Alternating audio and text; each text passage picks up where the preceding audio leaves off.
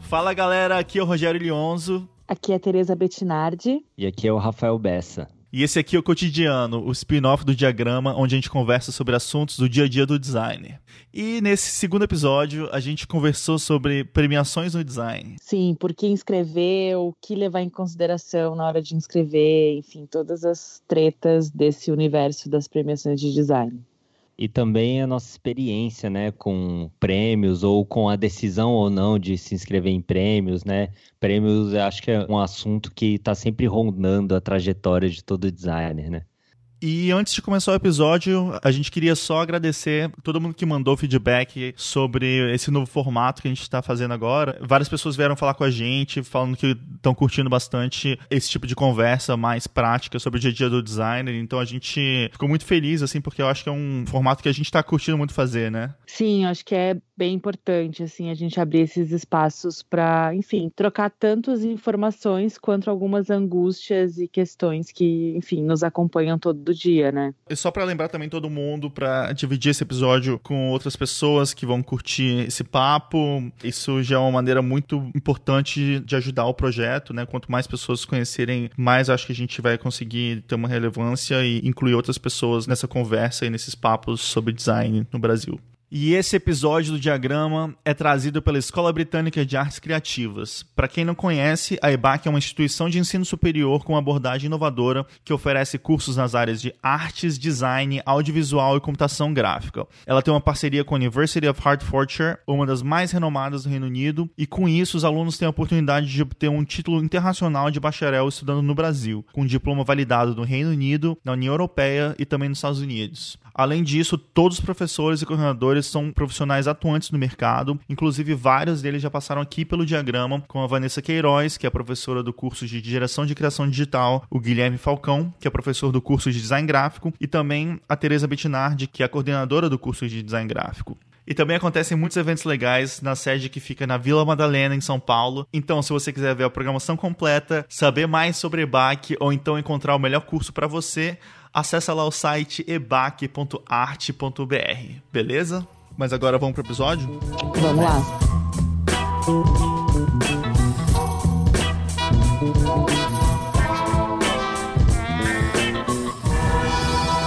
Galera, eu tava vendo que vários brasileiros ganharam prêmio lá no Latino American Design Awards, né, o LAD Awards.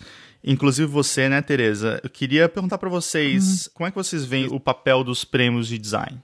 É, eu tive essa experiência agora, inclusive em função do prêmio, né, que eu tive cinco indicações, eles acabaram abrindo o palco do evento para alguns dos indicados, para também irem lá apresentar o trabalho durante a conferência, né? Então, digamos, teve mais essa exposição. Mas é uma coisa que realmente me persegue bastante, assim, esse tema dos prêmios e tal. Isso acho que ficou também um pouco mais evidente para mim, assim, essa questão, ela se tornou uma questão mesmo a partir de quando eu comecei a trabalhar no meu estúdio, enfim, comecei a, a, trabalhar sozinha, principalmente, porque nos outros lugares onde eu trabalhei, tipo na Capricho, na Editora Abril, é, mesmo na COSAC, em outros estúdios, é, sempre a inscrição para esses, esses, sempre acontecia, assim, né, as bienais, os prêmios e tudo mais, mas sempre era a equipe toda que enviava, normalmente né, liderados por, pelo diretor de arte, que tinha a iniciativa de inscrever os trabalhos que eram desenvolvidos ao longo do ano. Mas a partir do momento que eu estava trabalhando sozinha,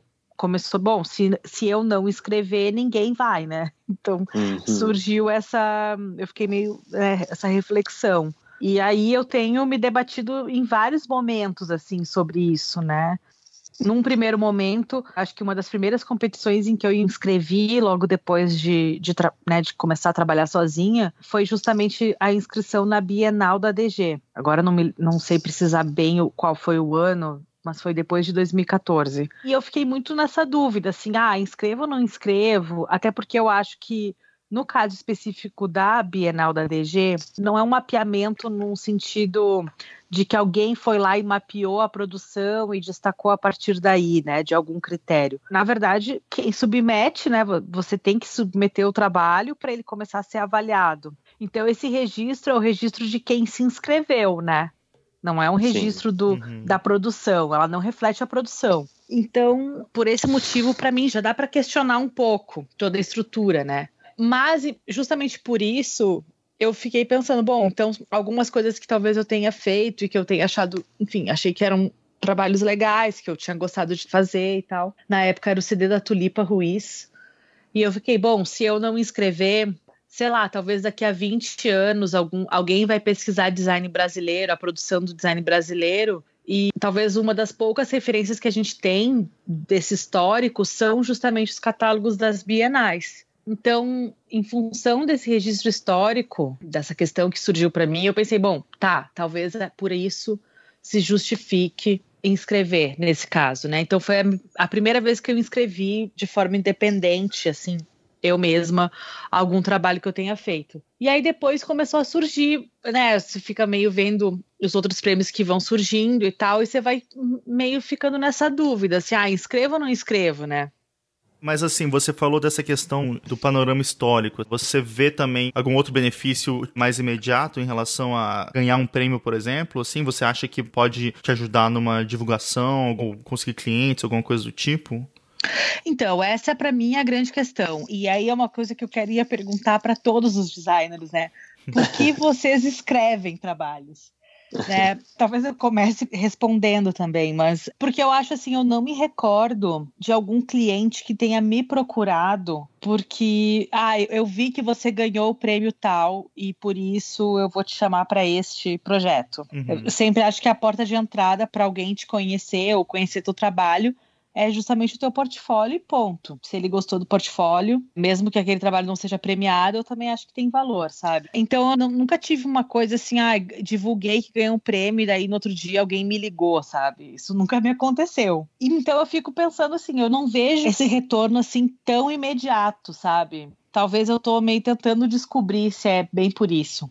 Tem, acho que, alguns outros fatores, né, dessa inscrição de por que que inscreve. Que aí eu acho que é uma coisa ou o júri que parece legal e aí você quer que o seu trabalho seja apreciado por essas pessoas, mas aí todas as questões que eu me volto e que eu tento encontrar um motivo, sempre vai recair, eu acho que numa mesma questão, né, que é o reconhecimento dos pares.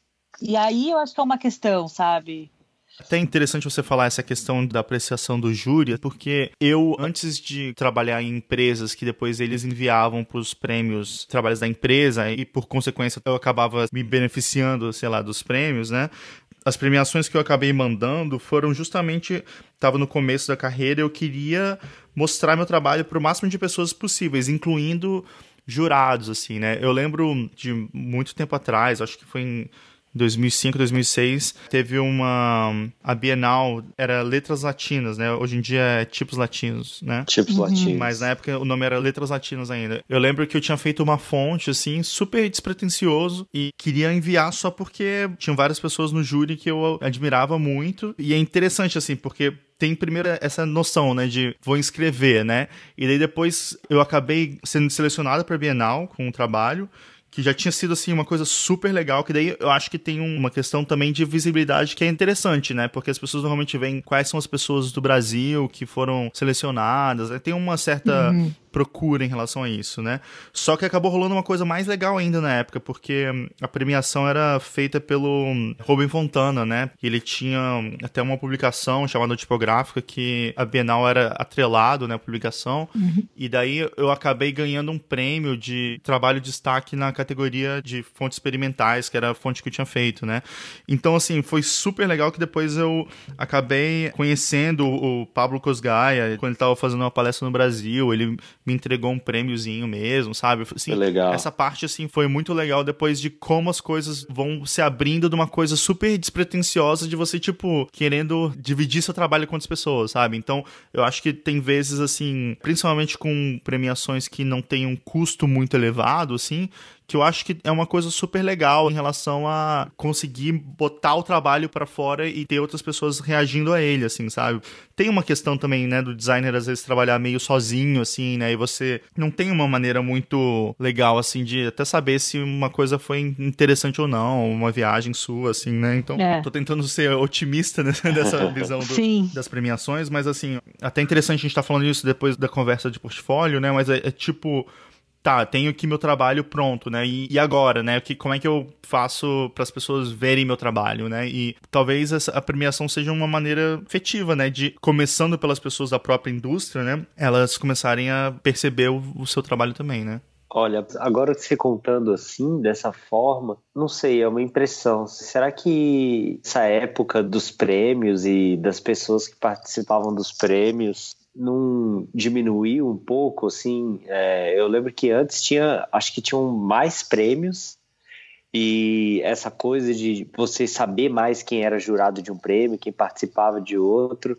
não sei, eu tenho a impressão de que era mais é, presente e que hoje em dia tem poucos prêmios, tem prêmios novos, mas não tem tanta aquela efervescência de antes. Eu não sei se para o designer tem essa, essa relevância que teve nessa época, sei lá, uns 10 anos atrás, quando era uma coisa um pouco mais badalada, vamos dizer assim. Eu acho que até era mais badalado, talvez porque as premiações também tinham um prêmio em dinheiro. Eu tenho essa impressão. E hoje em dia, quais as premiações que premiam também com dinheiro, né? Esse reconhecimento, enfim. Mas o que o Leonzo falou eu também acho interessante. Acho que foi exatamente isso que aconteceu no Latin American Awards, que aconteceu no Peru, enfim, que não só participar e ter alguns trabalhos premiados, mas a possibilidade de ir para lá e apresentar meu trabalho e, e, conhecer os outros palestrantes e receber um feedback deles sobre o sobre a palestra que eu acabei dando lá. Uhum. Então, para mim, isso valeu muito, assim, foi muito importante uh, nesse aspecto, porque aí eu acho que também está um pouco em alguma experiência ou alguma troca um pouco mais efetiva. Mas eu fico pensando muito nesse modelo, assim, de quando você simplesmente só submete, recebe um feedback, sim ou não, né? Passou ou não, ou foi selecionado ou não foi, e tá, ganhou uma exposição maior, né? Enfim, pessoas vão ver e tal, mas fica meio por aí, assim, tipo, não existe um momento dessa troca.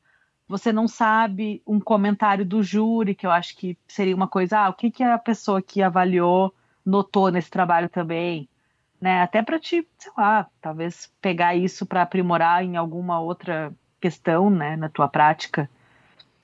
É, uma coisa que é interessante é que normalmente não é tão claro, né, como é a maneira de avaliar os trabalhos. E o que eu vejo normalmente as pessoas fazendo é olhando muito as pessoas que venceram nos anos anteriores para tentar entender mais ou menos uma uma pegada da premiação, né? Porque tem premiações que têm um, uns ângulos diferentes, né? Que premiam mais trabalhos com uma pegada mais social, tem outros que premiam coisas mais inovadoras num âmbito de tecnologia, sabe? Tem vários tipos de pegada diferentes para prêmios diferentes, né?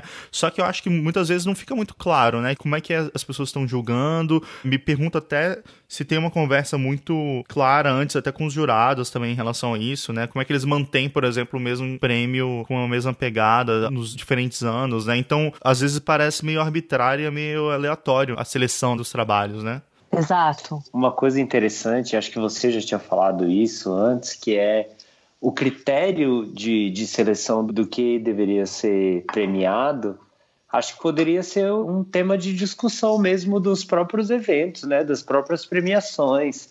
A gente poderia discutir se esses critérios vão mudando ao longo dos anos, se a relevância de determinados aspectos do projeto ganham ou perdem força com o passar dos anos, né? Acho que o próprio critério, essa própria decisão, a curadoria do, dos jurados poderia ser uma discussão aberta assim das premiações, né? Acho que até seria uma coisa mais honesta e mais interessante, assim, né?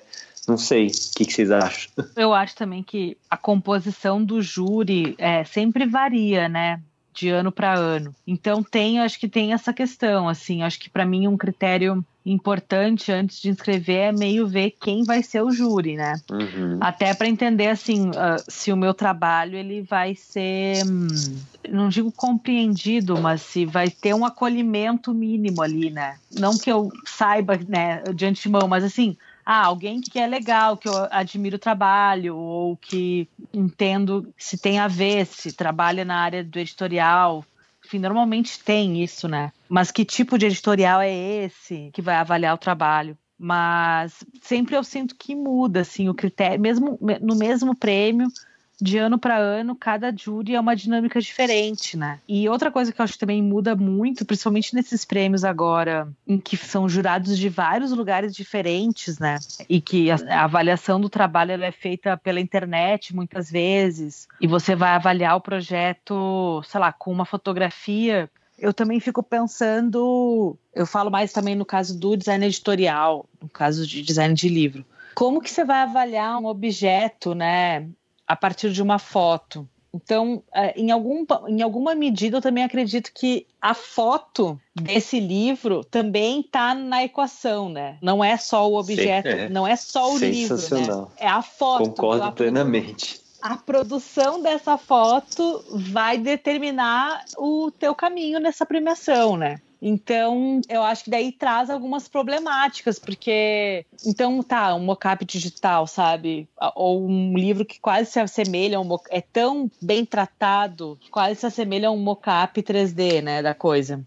É... Ou até a própria condição material dos estúdios, né? Pessoas que têm uma estrutura melhor vão ter um registro melhor dos seus trabalhos, né? E, Exatamente. E vão ter automaticamente uma vantagem em relação a outros estúdios ou designers. É, é, tem uma questão também nessa história que é essa parte de hackear premiações, né? Que é tipo tentar descobrir a melhor maneira de apresentar e a melhor maneira de vender pro concurso, né? Assim, que é diferente de apresentar um trabalho pro mercado ou pro cliente, alguma coisa assim, né? O extremo disso seria a gente olhar pro caso da publicidade, que tem muitas essas peças fantasmas, por exemplo, né? Então, isso é um caso extremo, né? Mas que eles normalmente pegam clientes que normalmente nem pediram trabalho, mas mas eles oferecem aquilo de graça, só para eles terem algumas ideias mais, sei lá, fora da caixa mesmo, que eles ousadas. Né? É, que eles não normalmente não poderiam fazer num cenário normal de mercado, mas que eles vão lá e conseguem produzir essas peças voltadas especificamente para ganhar prêmios, né? E o Brasil ficou muito manchado no mundo em relação a essa coisa das peças fantasmas, porque virou uma prática muito comum nas agências de publicidade e tal, de ter um time que tá ali sempre fazendo coisa para premiação, para canes, para isso, para aquilo. Então, assim, é o tipo de prática que eu acho que é muito ruim, assim, se estender isso, né? Mesmo de formas menores, né? Mas pra esse lado mais do design, porque no final das contas, essa diferenciação desses projetos, né? Ou esses projetos inteiros, se eles são projetos fantasmas, né? Eles não estão adicionando nada, né? Numa conversa mais geral em relação a como é o design hoje em dia, como é que é o panorama, quais são as pessoas que estão fazendo uma coisa que tá empurrando as barreiras do que o design é. Na verdade, isso tudo é só uma coisa de fachada que tá ali só tentando achar um caminho mais curto para conseguir ganhar alguma coisa. Né? Eu acho que no fim do dia, tudo isso vai lidar com uma palavra, né? Que é expectativa. Porque hum, a questão da premiação, então, ah, o trabalho reconhecido, né? É, essa validação e aí, quando você está falando desse exemplo da publicidade, que eu acho que assim é o caso extremo dessa cultura, uhum, né? Exatamente. É, e que eu acho que talvez o, o design ainda esteja bem amador nessa dinâmica mas Total. que talvez daqui a uns 20 anos, não sei, espero que não, né? Estamos tentando fazer com que não. Mas é que a coisa vá para esse caminho, se a coisa for para esse caminho, é que assim, aí o que está sendo premiado são situações ideais que não existem, né? Porque o projeto ele se altera com a dinâmica do das aprovações dos clientes, da maneira como vai ser produzido. Um projeto, ele, como diz um outro amigo designer meu, ah, tem tudo para dar errado e a gente está tentando fazer dar certo, né?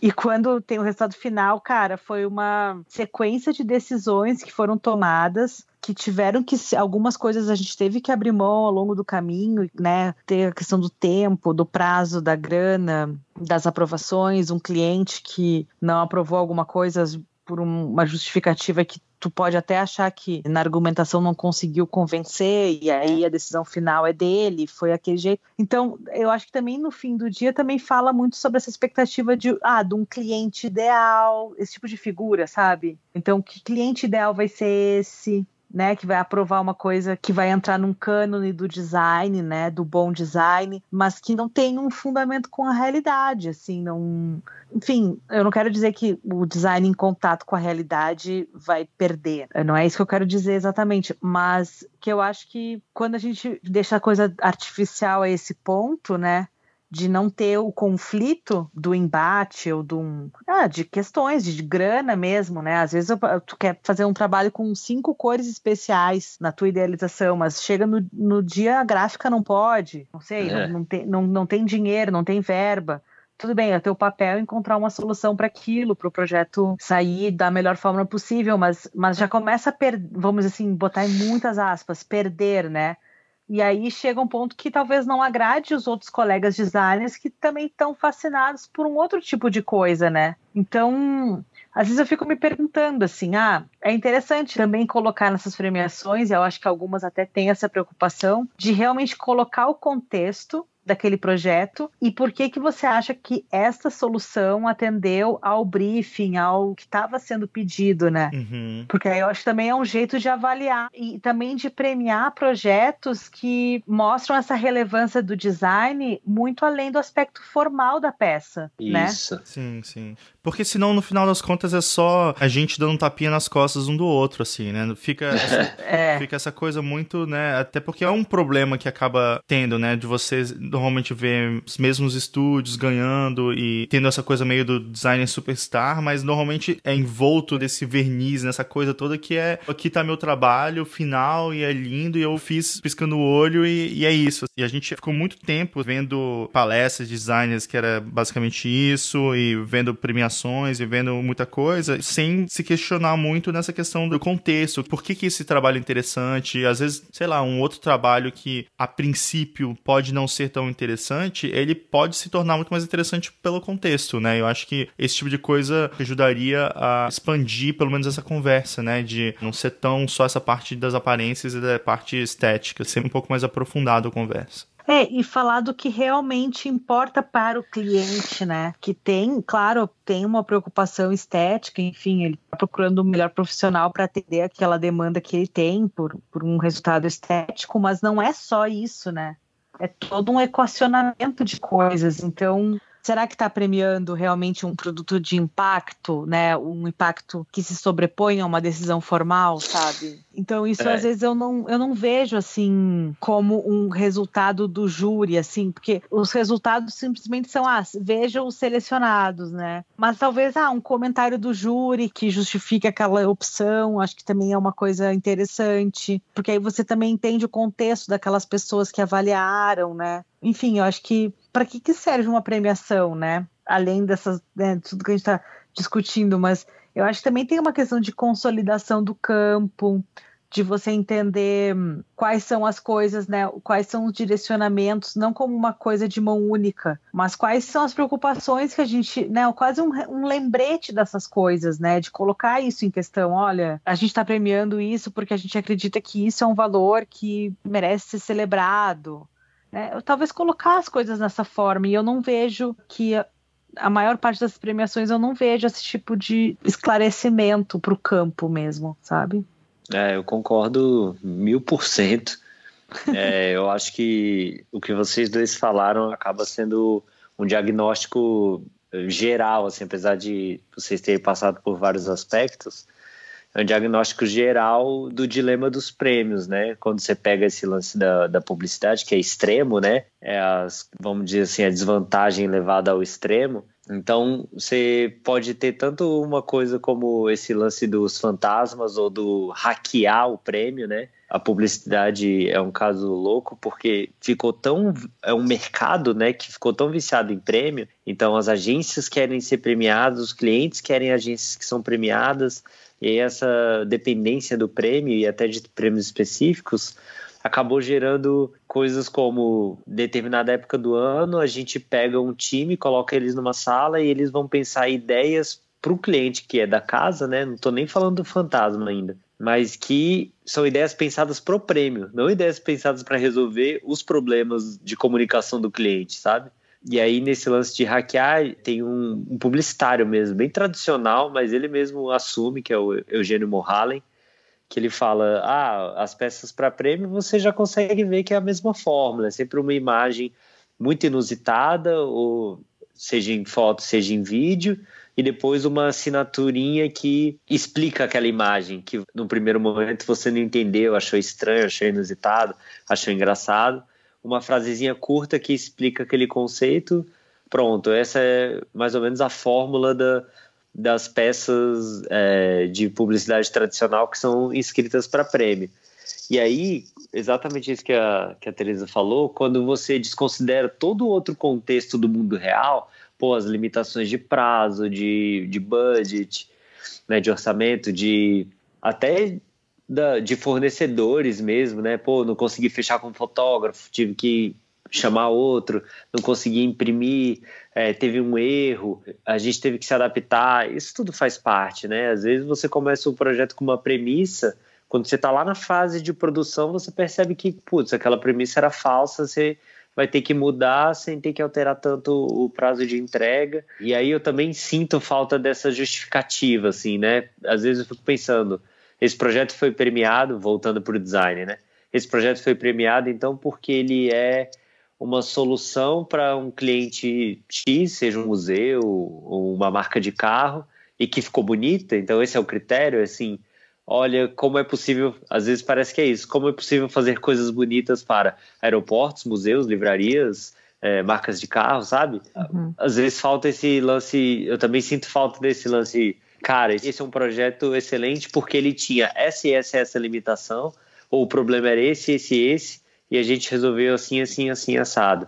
Exato. E aí tem até o lance do, do, do, resultado, né, também, que às vezes falta muito. Na publicidade tem mais isso porque tem esse viés comercial mais forte, né? Que é tipo assim, ah, agora tá a moda dos videocases, né, na publicidade. Você faz o videocase, o videozinho contando toda a ideia e tal, filma ali, às vezes você fez aquilo numa loja específica, mas vende como uma ação nacional e no final falar ah, aumentaram as vendas em tantos por cento, os likes, engajamentos e tal. Só que quando você faz um fantasma, isso não existe e no design, quando você vê o resultado, você não pensou, tipo, putz, isso realmente resolveu um ruído de comunicação, é, aumentou, por exemplo, os cadastros que antes as pessoas tinham dificuldade de fazer, né, num Sesc da vida, por exemplo. Uhum. Então, esse é um, também um outro aspecto que eu sinto falta, assim, aquele, aquele projeto realmente cumpriu a função para o qual ele existiu, né, em primeiro lugar.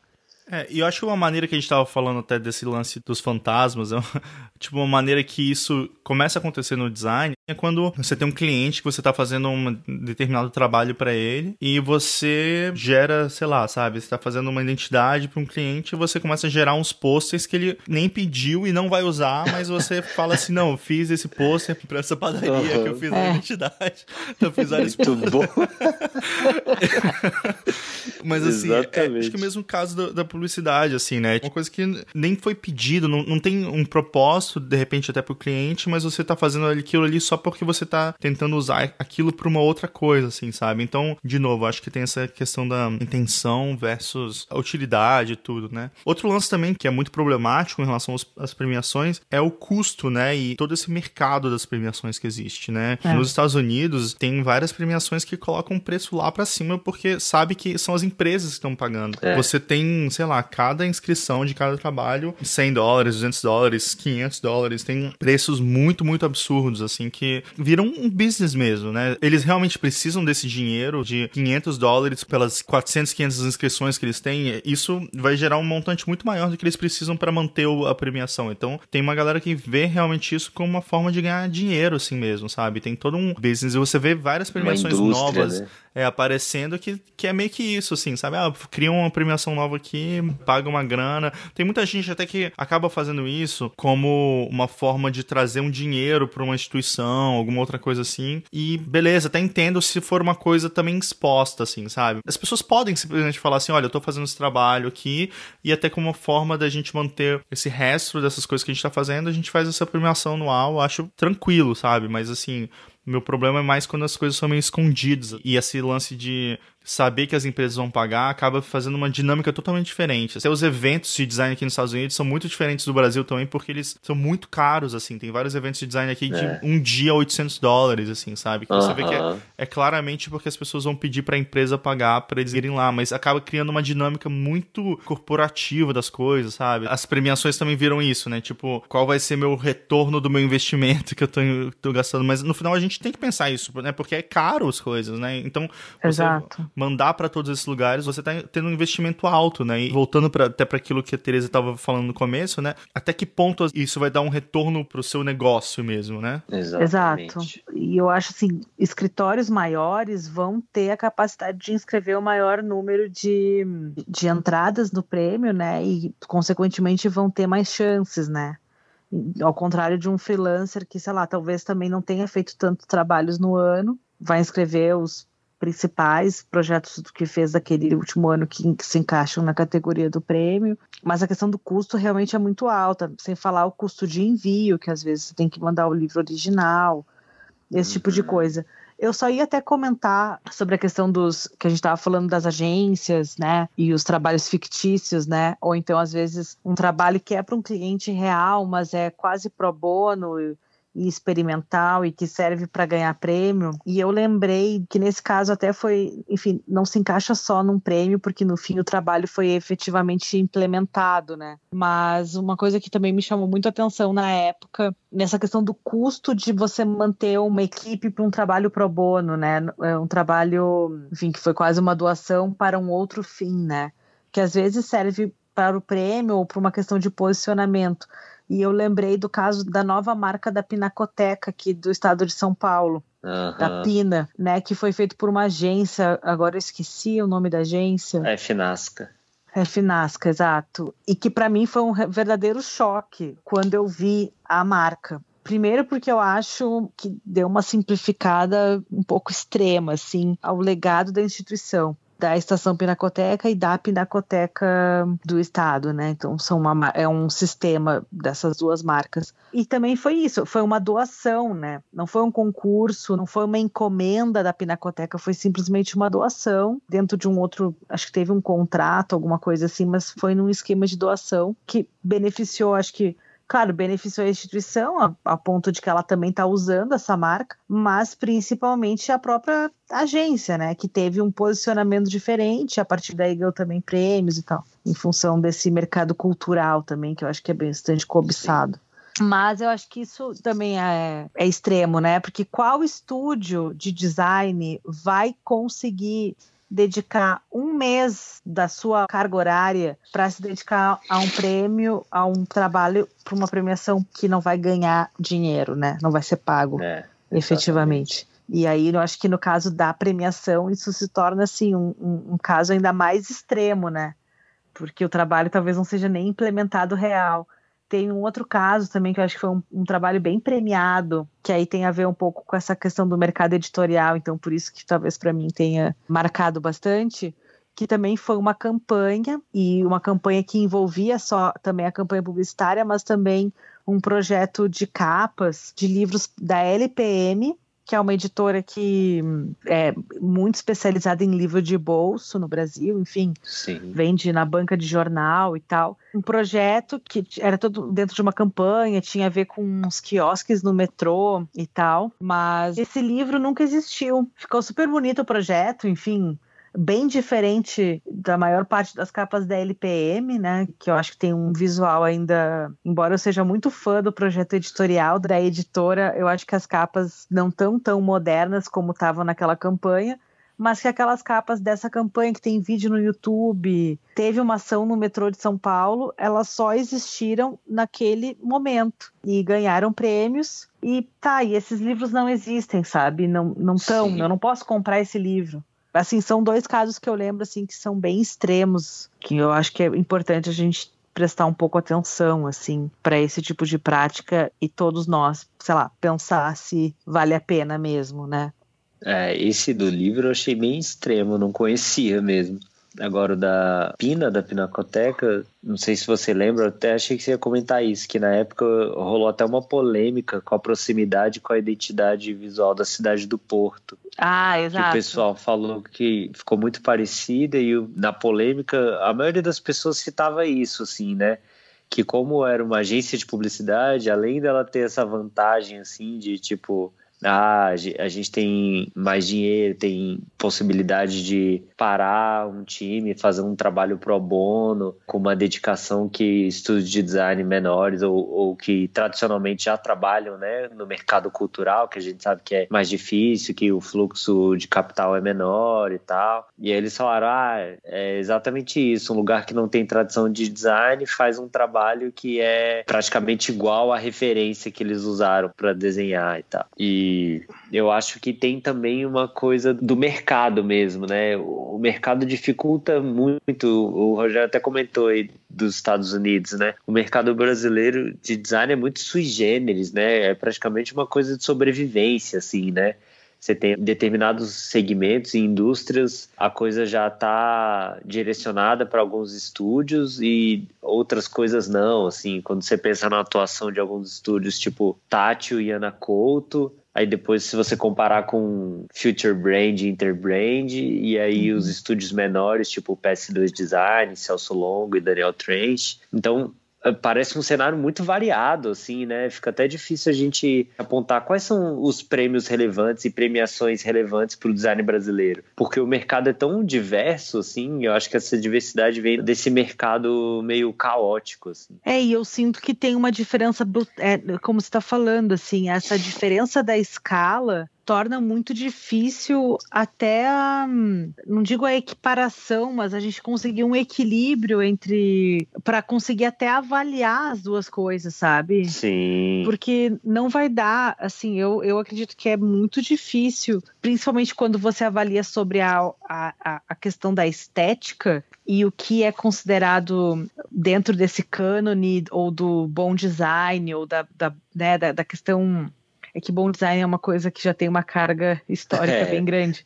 Mas uhum. no sentido assim, do que, que fica ao gosto dos designers, né, que são os jurados, é muito difícil avaliar, né? Porque como é que você vai colocar a cerveja artesanal da Santa Cecília, né, que é super hipster e feita com um processo de impressão, super, né, com uma ilustração super bonita e tudo mais. Como é que você vai avaliar isso junto com uma caixa de sabão Omo, sabe? Sob o ponto de vista só do design, simplesmente estético, né? Acho que para mim é esse, esse o tilt, sabe? Porque você está comparando indústrias de escalas completamente diferentes sobre um mesmo prisma, né?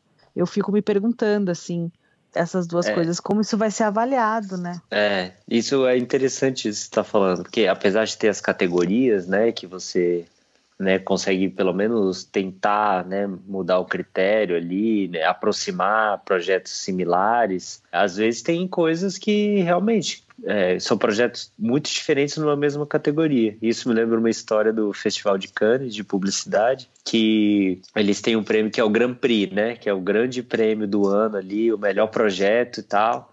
E aí os jurados, acho que é a edição de 2011, 2010, não lembro, que os jurados ficaram no dilema se eles davam o Grand Prix pro Nike Plus, que era aquele, aquela pulseirinha da Nike, que uhum. você corria e, e, ela traqueava, né, o seu tempo de corrida, o seu percurso, você podia comparar com os amigos, né, competir, mandar mensagem, incentivar, pô, tá correndo e tal. E aí você quebrava metas, recordes pessoais e tudo ou se eles davam Grand Prix para uma campanha da, do Burger King, que era o Whopper Sacrifice, que você deletava três amigos do Facebook e ganhava um Whopper, ganhava um hambúrguer. e aí eles falaram que ficaram no dilema, metade dos jurados queria dar para um, metade queria dar para o outro, e aí depois eles decidiram a questão quando eles estabeleceram um critério tá, no fim do dia, um tá fazendo as pessoas correrem mais e o outro tá fazendo as pessoas comerem hambúrguer, sabe? Então, o prêmio vai para o aplicativo que está fazendo as pessoas correrem mais. Aí eu fico pensando, né? São coisas tão diferentes, né? Que aí a comparação começa a virar tipo, pô, a gente tem que estabelecer algum critério para além do próprio prêmio, sabe? Para tomar essa decisão. E aí eu fico pensando, se fosse, voltando no lance dos jurados, Se fosse outros jurados ali, talvez o Grand Prix tivesse ido para o Upper Sacrifice, né? Não para o Nike Plus. Exato. Ou mesmo a época em que ele foi votado, pensado, né? exatamente. Né? Ah, é. é uma época mais irônica, que a gente está tendo mais ironia e sarcasmo. Pode ser que realmente seja percebido de forma genial que deletar três amigos na rede social é uma coisa mais disruptiva, para usar um termo bem. Bem publicitário. Bem, bem publicitário, né? é, é, não, é realmente muito impressionante, né? O quanto. O quanto uma coisa que talvez a gente não pense muito traz de questões, né? Para é. pensar. Mas até deixa eu te perguntar uma coisa, Teza. Você foi agora jurada do concurso do pôster no Museu da Casa Brasileira, né? Uhum. E como é que foi para você estar tá desse outro lado? Pensando nessas coisas que a gente tá falando agora, teve uma conversa antes, algum tipo de discussão antes de olhar os trabalhos? Como é que eram os, os tipos de debates enquanto vocês estavam analisando os cartazes? Como é que foi essa parte de estar tá do outro lado? Foi bem interessante, assim. Primeiro porque, assim, o júri, ele é presencial, o que eu acho que muda muito a dinâmica, né? Porque... Uhum Diferente de outros prêmios em que, enfim, cada um está no seu computador e vai colocando nota, e aí o somatório das notas indica qual é o selecionado, né? E a votação é às cegas. Nesse caso, eu acho que assim, a discussão do júri tem uma questão de argumentação, quais são os pontos que tu está levantando e coisas que alguém percebeu e que, enfim, você passou a perceber a partir daquele comentário e as coisas vão se alterando e tentando entrar num consenso, né? Eu acho que é um é uma dinâmica mais consensual, porque você está tentando chegar num, num, acordo ali com aquelas pessoas. Tem uma questão política até, né? Uhum. Então, eu acho que isso, isso para mim foi bem interessante, assim. E também porque o prêmio é totalmente às cegas, né? Ninguém sabe qual é a autoria daqueles cartazes que estão ali. Então, eu acho isso bem. Enfim, tem essa avaliação formal, considerando o contexto e a mensagem e o que está que querendo comunicar que é diferente de outro júri que eu participei ano passado, que foi hum, o júri do prêmio do Tomiotaki, que era um prêmio de design para estudantes, é o prêmio Leroy Merlin Tomiotaki, que premiava projetos, era uma chamada de, de projetos que tivessem uma relação com o tema que eles estavam propondo, que era compartilhar. E aí foi uma dinâmica diferente, porque hum, a gente tinha um background bem completo dos candidatos, né? Em termos de qual era a universidade, qual o curso de graduação que elas estavam cursando, né? Desenho industrial, programação visual, produto, se era faculdade pública, privada, enfim, toda a questão também do contexto onde aquele projeto estava sendo realizado. E isso também permitiu dar uma amostragem ah, de buscar outros parâmetros. Então, ah, vamos buscar pessoas de todas as regiões, isso era uma preocupação. Vamos também equilibrar o número de homens e mulheres na premiação. Aí tu tá também criando outros critérios, né? Que aí vão além da questão da forma ou da mensagem, do que quer comunicar, né? Claro que isso está em jogo, mas também tem outras questões em jogo. Mas esses critérios foram decididos pelo grupo de jurados ou foi uma coisa pessoal sua que você estava pensando? Não, isso era uma informação que tinha na, na inscrição e estava aberta para todos, né? Então todos tinham acesso a essa informação e isso ficou também é, em debate do júri, que o júri também era presencial. Uhum. Então isso também ficou em debate. Ah, mas gente, a gente não está pegando pessoas de todas as regiões. Vamos então olhar de novo os trabalhos e, e olhar.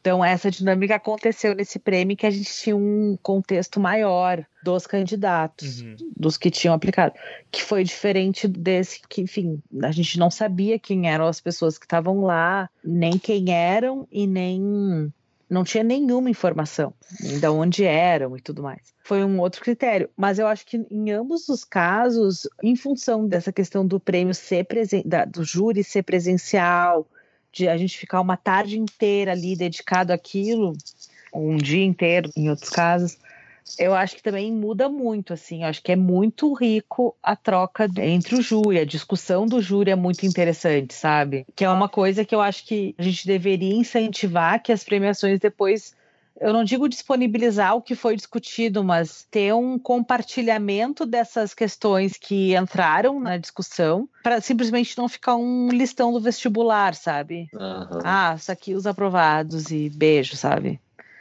nisso foi uma coisa interessante. Inclusive, a partir dos resultados que a gente viu no Museu da Casa Brasileira, muitas coisas a gente conseguiu detectar, inclusive até do próprio momento em que a gente está vivendo no Brasil, por exemplo, né? Então, muitos cartazes que eram prêmio do Museu da Casa Brasileira, a principal premiação de design no Brasil, mas falando sobre questões políticas, sobre como a polarização está afetando vários outros campos, né? Inclusive a premiação. Então, isso foi uma coisa que a gente diagnosticou olhando todos os cartazes e discutindo. Em algum momento, colocou essa problemática na dinâmica lá, que eu achei muito interessante.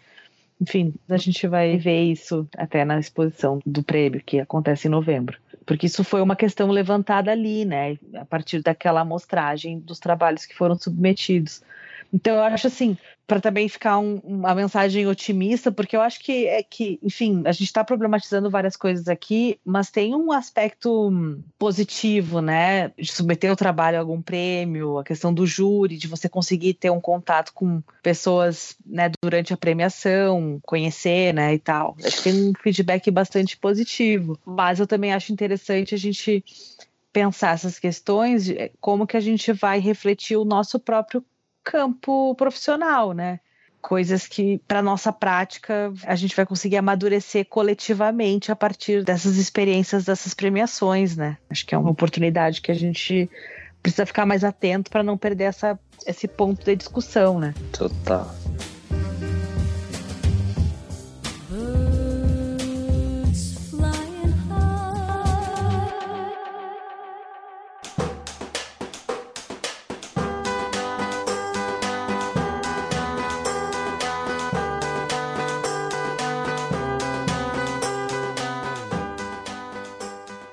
Então, pessoal, vamos para a sessãozinha de dicas. Vamos começar com. Vocês têm alguns prêmios que vocês acham legais para as pessoas que estão procurando prêmios interessantes para enviar, que vocês acham que tem uma exposição legal, que tem uma proposta interessante? Eu indicaria o Latin American Design Awards, né, o LAD, porque eu acho que tem um recorte interessante, né, do são os latino-americanos, então Acho que tem uma coisa de reconhecimento entre nós aqui, que eu acho que a gente percebe muito pouco o design feito dos nossos vizinhos, né? Sem falar que tem uma categoria da premiação para os estudantes, então eu acho que para quem está se formando ou ainda está na faculdade ou está fazendo uma especialização ou enfim, acho que é uma chance de, de colocar um pouco isso à prova e eu acho que quando você está começando é, é importante ter né, e buscar espaços de validação, enfim, acho que é um, um jeito também de se incentivar. E uma outra premiação que eu ia indicar que eu acho que é interessante, eu acho que principalmente para design de livro, editorial, que é, um, que é uma área que é um pouco carente assim de, de premiação, é, que tem a, a, a, premiação da AIGA, uma premiação anual de design de livros chamada 50 Books, 50 Covers, que no design editorial, enfim, eu acho que é bem importante, porque faz esse apanhado geral de. E, e também é uma das poucas publicações que trata o livro não só pela capa, mas como um objeto inteiro, enfim, miolo, capa, questão de acabamento e tudo mais. Então, tem um olhar um pouco mais abrangente do livro como objeto, então acho interessante, assim. Outro que eu vou trazer é o que a gente acabou de falar também, né? O pôster do Museu da Casa Brasileira. Acho que uma premiação que acabou virando super importante, Sim. não só na parte de design de produto, né? Mas na parte do cartaz também, do design gráfico. E outra coisa também que eu queria falar como dica é para pessoas que estão querendo trabalhar fora do Brasil, principalmente nos Estados Unidos, tem, tem muito disso. É uma das coisas que são exigidas para vários tipos de vistos de trabalho são justamente premiações, né? Então, o pessoal que está pensando em trabalhar fora, acho que é uma boa dar uma olhada nisso, porque principalmente essas premiações internacionais começam a valer bastante para os vistos que exigem essa, essa comprovação de que você é relevante na área, né? E uma das maneiras que o oficial lá que está lidando com o visto, que é um cara que não é de design, é uma pessoa de uma área totalmente diferente, é justamente ver como é que a sua própria área te reconhece, né? E além de sei lá, artigos, matérias, é, livros que você sai, uma das maneiras mais efetivas de mostrar isso é, através das premiações. Então, isso é uma coisa para pessoas que estão pensando em morar fora, acaba sendo uma coisa bem importante, assim. Boa, fechou. E para finalizar, é, minha recomendação é que, apesar de todos os comentários que a gente fez, se inscrevam em prêmios, prêmios são legais, prêmios não são o fim do mundo.